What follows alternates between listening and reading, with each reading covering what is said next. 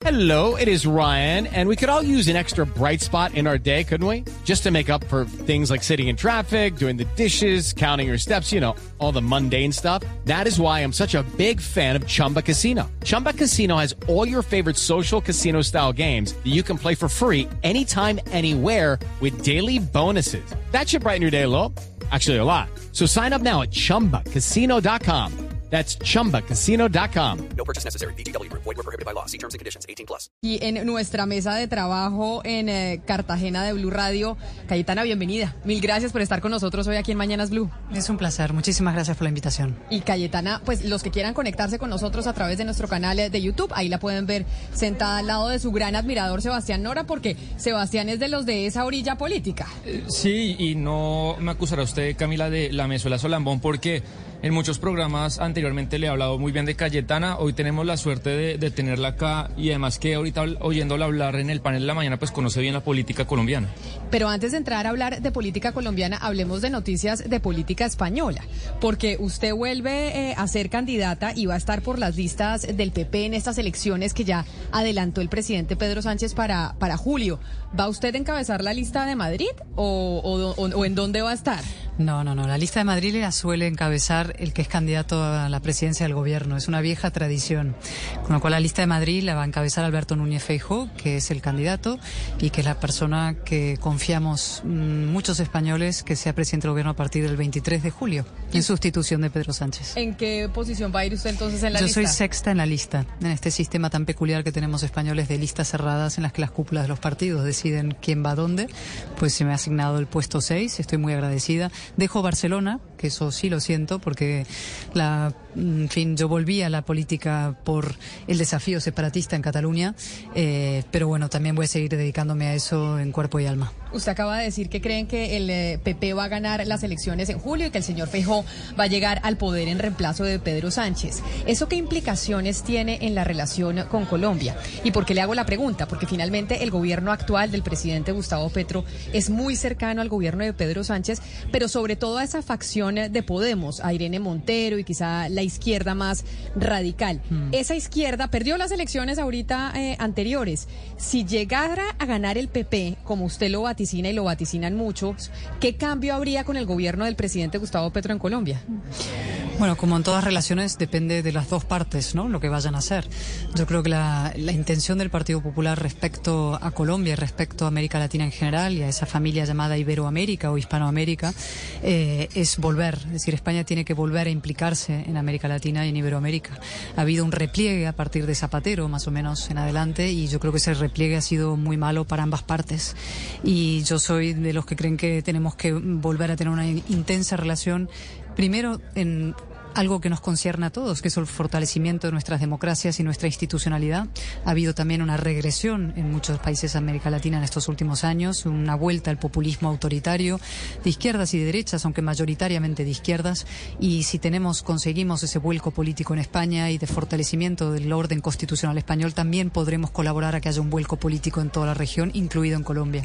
Usted, señora Álvarez, seguramente ha oído leído que el Congreso está discutiendo reformas en Colombia muy profundas y lo que está sucediendo es que algunos congresistas de los partidos están desobedeciendo a sus jefes políticos. Pasó con el Partido Conservador y algunos congresistas que jamás han estado cerca de la izquierda están apoyando al gobierno. ¿Y por qué se lo pregunto? Porque se me ocurre hacer un paralelismo con su pelea grande con Pablo Casado, que en su momento usted eligió, creo, sus convicciones por encima de la disciplina partidista. ¿Qué deberían hacer esos congresistas hoy en día que están desobedeciendo a sus jefes? ¿Seguir sus convicciones o de pronto la disciplina partidista en un momento sí, sí es lo deseable? Bueno, todo esto tiene un equilibrio razonable, ¿no? Yo no voy a decirles a los parlamentarios este, colombianos lo que tienen que hacer con su voto, ¿no? En el caso español nosotros tenemos un sistema eh, de partidos muy, muy fuerte, tan fuerte, se creó en la transición a la democracia para dar estabilidad al sistema. Lo que pasa es que nos hemos pasado de frenada en los últimos años y se ha creado una partitocracia, es decir, las cúpulas de los partidos mandan tanto que los diputados prácticamente son irrelevantes, simplemente siguen órdenes. Y a yo lo que defiendo es que el parlamentario individual tiene que tener una forma, un grado de autonomía suficiente como para hacerse responsable de sus decisiones. ¿No? Y que no seamos simplemente irresponsables y por tanto perfectamente prescindibles. Sería lo mismo tener a María o a Juan o a Pedro si todos votan lo que dice el partido y va cambiando de criterio el partido y todos detrás, pues entonces eso resta cualquier sentido al papel del diputado en la, vida pública, ¿no? Lo cual se trata de encontrar un equilibrio, que haya algo llamado disciplina, un cierto acuerdo, debate, deliberación interna, eso es fundamental previa a la votación y que luego de en los temas de votación haya algunos asuntos, por ejemplo, en, en España, en el partido está aunque todavía nunca ha practicado una libertad en los asuntos morales y de conciencia que creemos que, fin, cortan transversalmente a través de las de las líneas ideológicas tradicionales. Señora Cayetana, yo quisiera eh, saber su opinión respecto a si estamos en el mundo prácticamente condenados a estar siempre en alguno de los extremos y a este movimiento pendular que de alguna manera cuando está un extremo en el poder, eh, digamos, genera tanto rechazo, tantos miedos y se genera una narrativa que se agranda por las redes sociales que luego no queda de otra sino de ir al otro extremo y así nos la pasamos de década en década en diferentes países del mundo. ¿Estamos condenados a los extremos o usted ve alguna posibilidad de algo más en el centro? Yo creo que no estamos condenados a nada ni al infierno ni al paraíso, fíjate. Eh, no estamos condenados a nada, todo depende de nosotros y de la inteligencia y la, y la habilidad que pongamos y la, eh, si, si seamos capaces de dignificar, redignificar la política y darle sentido. Efectivamente, en las últimas décadas y años se han visto movimientos pendulares, ¿no? De izquierdas, digamos, reaccionarias, autoritarias, separatistas, a movimientos antipolíticos de derechas, ¿no? Entonces nos seguimos moviendo de un lado a otro sin dar estabilidad al sistema. Y lo que tenemos que hacer es fortalecer esa centralidad. Pero esa centralidad no puede ser un centro tibio, timorato, sin ideas, que no se atreve a dar la batalla cultural, porque entonces alimentaremos a las derechas más radicales de un lado o a las izquierdas autoritarias del otro. Entonces, al revés, yo creo que necesitamos una centralidad política, pero muy, muy firme en sus convicciones, en sus ideas y dispuesta a dar las batallas ideológicas precisamente en defensa de la democracia liberal. Y hablando de esos radicalismos, entonces, de derecha, la gran pregunta que se hacen en España, incluso en el mundo y en Latinoamérica, mirando a las elecciones de julio es si ustedes eh, terminarían pactando o no con Vox, que es un partido radical de derechas y que incluso tiene relación con los partidos radicales de derechas aquí en Colombia. Mm. Esos pactos eh, se están haciendo ya en algunos sitios, no es que si vamos a pactar o no es una incógnita, esos pactos se están haciendo porque hay un mal mayor. En España hay un mal mayor llamado Pedro Sánchez, tiene un gobierno llamado Frankenstein, lo llamamos así porque es una suma de muñones identitarios, separatistas, filoterroristas, golpistas, es decir, lo peor de cada casa se ha sumado para formar un gobierno disolvente para el orden constitucional. Y ante esa amenaza mayor, los partidos otros hemos dicho, bueno, tenemos que llegar a acuerdos para intentar evitar que ese mal mayor se perpetúe en el poder. Eh, la democracia no está a salvo, la democracia es algo frágil, la democracia es algo que hay que cuidar y no solamente cuidar, por la que hay que luchar y, con, con, brío y con energía y con fuerzas, ¿no? Y, y estas elecciones últimas en España han sido esperanzadoras porque nos hemos dado cuenta de que hay una mayoría de españoles que sí sintonizan con el orden constitucional y están dispuestos a echar este gobierno, aunque sea llegando a acuerdos con fuerzas políticas que, en las que mm, no coincidimos en cosas muy profundas, pero sí en algunas esenciales. Es que justamente lo que se pregunta mm, mucha gente desde América Latina es por qué el crecimiento de estas olas ultraderechistas. Mm. No solo en España con Vox, lo vimos en Francia con Marine Le Pen, lo vimos en Finlandia, en Hungría, en Italia. ¿Qué es lo que está pasando? ¿Por qué este surgimiento de estas olas radicales de derecha? ¿Y por qué está surgiendo olas? With Lucky Land slots, you can get lucky just about anywhere. This is your captain speaking. Uh, we've got clear runway and the weather's fine, but we're just going to circle up here a while and uh, get lucky. No, no, nothing like that. It's just these cash prizes add up quick. So I suggest you sit back, keep your tray table upright, and start getting lucky. Play for free at LuckyLandSlots.com. Are you feeling lucky? No purchase necessary. Void where prohibited by law. 18 plus terms and conditions apply. See website for details. Radicales de izquierdas, pregunto yo. Porque claro, esa pregunta me la pueden hacer y en España siempre se dice la ultraderecha y no se dice la ultraizquierda cuando se habla de Podemos. Eso es siempre muy interesante, ¿no?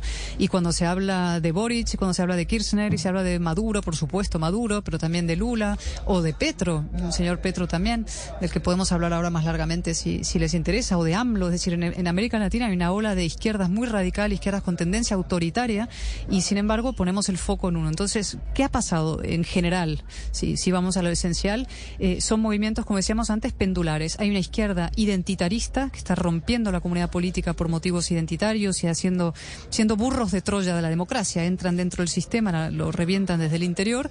Y luego hay reacciones de derechas a esos movimientos que a veces caen en el gravísimo error de la antipolítica y del exceso. Y por eso vuelvo a la reflexión previa. Necesitamos que el centro, la gran centralidad de la democracia liberal esté articulado, esté fuerte, tenga ideas, no tenga complejos, no tenga vergüenza, no tenga miedo, no esté esperando que la izquierda te llame moderada para eh, legitimarte dentro del tablero político eh, y defienda sus ideas, como digo, con energía y sin, y sin miedo. Eso es absolutamente esencial. Y sea capaz de reagrupar un espacio muy ancho de personas. Y lo estamos haciendo, yo soy muy optimista. Creo que en España va a suceder. Eh, en Chile ha habido una respuesta mayoritaria social contra el gobierno eh, de Boric y yo creo que vamos a empezar a reconstruir desde los principios de la democracia liberal esos espacios. Usted acaba de decir que si queremos podemos entrar a hablar del presidente Gustavo Petro y lo mezcla en una frase con eh, los radicalismos y también las dictaduras de izquierdas. ¿Quiere decir esto que usted considera que el presidente Gustavo Petro en Colombia, y si así lo podríamos relacionar con el pensamiento del PP, el Partido Popular en España, consideran que el presidente Gustavo Petro en Colombia es un riesgo para la democracia, que puede ser una figura autoritaria, es lo que le entendí o estoy mal interpretando. Por supuesto que es un riesgo para la democracia, pero es que lo, lo piensan los propios colombianos. Un señor que, que, habla de que hay un golpe blando en Colombia es una persona que, que, no está analizando bien la realidad de su país y que está inventándose una amenaza para, eh, digamos, defenderse de su propia inoperancia. Y yo lo que digo es que ninguna democracia está a salvo. ¿no? El, el presidente Petro estuvo hace poco tiempo en España y a mí me impresionó, ¿no? En vísperas de, esa visita a España, eh, pues lanzó graves insultos contra el país, cosa que no se hace por una cuestión casi de buena educación en general, pero mucho más allá por una forma también de entender la política, que es, creo la que él practica, como tantos otros también practican en estos momentos, que es esa, ese, ese atajo populista, ¿no? Es la utilización, en este caso, impúdica de la historia con espurios fines políticos, es el divide y vencerás, inventando un enemigo exterior, en este caso una España de hace 500 años, como también busca enemigos interiores, cuando ataca a los medios de comunicación, a periodistas señalados, o cuando ataca eh, a los jueces y fiscales, o cuando demoniza a la oposición, eh, cuando habla de golpe blando. Es decir, esas son prácticas típicamente populistas y que deriva siempre el populismo. ¿Qué es el populismo? Muchas veces me lo han preguntado. Mira, el populismo es el espurio culto al pueblo con, digo, perdón, el impúdico culto al pueblo con espurios fines antidemocráticos. Siempre lo que hay detrás de un es una voluntad de acaparar el poder. ¿Eso le convierte en un dictador? Claro que no, evidentemente, pero en una persona que no está entendiendo ni protegiendo, defendiendo la institucionalidad colombiana, por supuesto. Y ante eso hay que hablar con claridad y sin, y sin miedo. Señora Cayetana, cuando usted en una respuesta anterior eh, hablaba de eh, que se necesita entonces un centro que no tenga miedo, eh, que no esté esperando que la izquierda le llame eh, moderada, que, que, se arriesgue, bueno, palabras más, palabras menos, yo eh, pensaba, pero eso casi que es contrario al, al, mismo hecho de ser de centro, ¿no? A la, a la personalidad de, que, de quien pudiera abanderar lo que se pudiera llamar una, una ideología de centro. Por eso quisiera saber si hay ya un referente que usted nos pueda decir, mire, es por aquí un centro que podría funcionar porque es contrario al centro. Yo creo que tenemos un problema en general, la, las personas de centro, centro derecha, que nos dejamos definir por la izquierda, ¿no? En España, por ejemplo, un centrista es una persona que es mm, tibia en general con los nacionalistas separatistas. Eso es una perversión del lenguaje. Eso es un tablero político que ha sido definido por la izquierda de los nacionalistas, un tablero inclinado, como digo yo. Y eso nos coloca a los liberales y a los conservadores en la parte baja del tablero y a la izquierda de los nacionalistas en la parte alta. Entonces, a veces llegamos al gobierno como arrastrando una roca, como Sísifo, pero nunca al poder, porque ese tablero político y cultural está inclinado en desventaja nuestra en el lenguaje y en los usos culturales. Y hay que empezar a disputar eso del lenguaje. ¿Qué es el centro? ¿no? El centro, por ejemplo, es, y voy a usar paradójicamente la expresión, la radical defensa de la ciudadanía y del individuo. Eso es parte del centro y el legado del centro político. El centro no se define como un punto medio entre dos extremos. El centro no es eh, una cosa flácida, que borrosa, ¿no? que definen los demás. No es la equidistancia, por ejemplo, eh, no es no saber que entre la ley y la falta de ley pensar que hay un punto medio entre los dos, no, no existe. El centro no es eso. Y el centro es otra cosa. Por ejemplo, la defensa del, de la nación cívica y del individuo frente a los colectivismos identitarios, que es el gran problema contemporáneo en Europa y en América. Los indigenismos, los feminismos radicales, los separatismos, los colectivismos distintos. Pues una persona de centro defendería con mucho brío, incluso de manera vehemente y apasionada, eh, la, la idea de la nación de ciudadanos libres e iguales. Es decir, que todos somos iguales ante la ley eh, y que a nosotros no nos definen nuestros hechos identitarios o atributos identitarios, sino simplemente se nos puede juzgar por nuestras conductas. Podríamos quedarnos mucho tiempo hablando con usted, señora Álvarez de Toledo. A nosotros se nos acaba el tiempo aquí al aire en Mañanas Blue, pero antes de despedirla, sí, quiero preguntarle, ya que está aquí en Colombia, que usted ya es una política activa, que está en campaña, que se devuelve hoy a España precisamente a seguir en esa campaña con miras a las elecciones de julio, ¿con quién tiene relación de la política colombiana? O sea, vemos que el Centro Democrático se está reuniendo con Vox, que la senadora Paloma Valencia viaja, se reúne con Abascal y bueno, una cantidad de cosas. ¿Usted con quién tiene contacto en la política Pues, nacional? Muchos expresidentes, con algunos jóvenes congresistas y parlamentarios de distintos partidos, que algunos están aquí, otros no los he visto aún. Es decir, con todo el espacio que está, eh, el espacio de la razón. Y yo creo, y este es un mensaje importante, eh, la razón necesita representación. Si quieren que haya un cambio político en, en Colombia, eh, no solamente hace falta, digamos, que mucha gente diga este gobierno de Petro va muy mal, que efectivamente va muy mal. No voy a entrar ni en los escándalos de última hora, ni en los problemas graves que tiene de estabilidad interna, sino hace falta crear y construir una alternativa política. Y eso es un proyecto de país y líderes.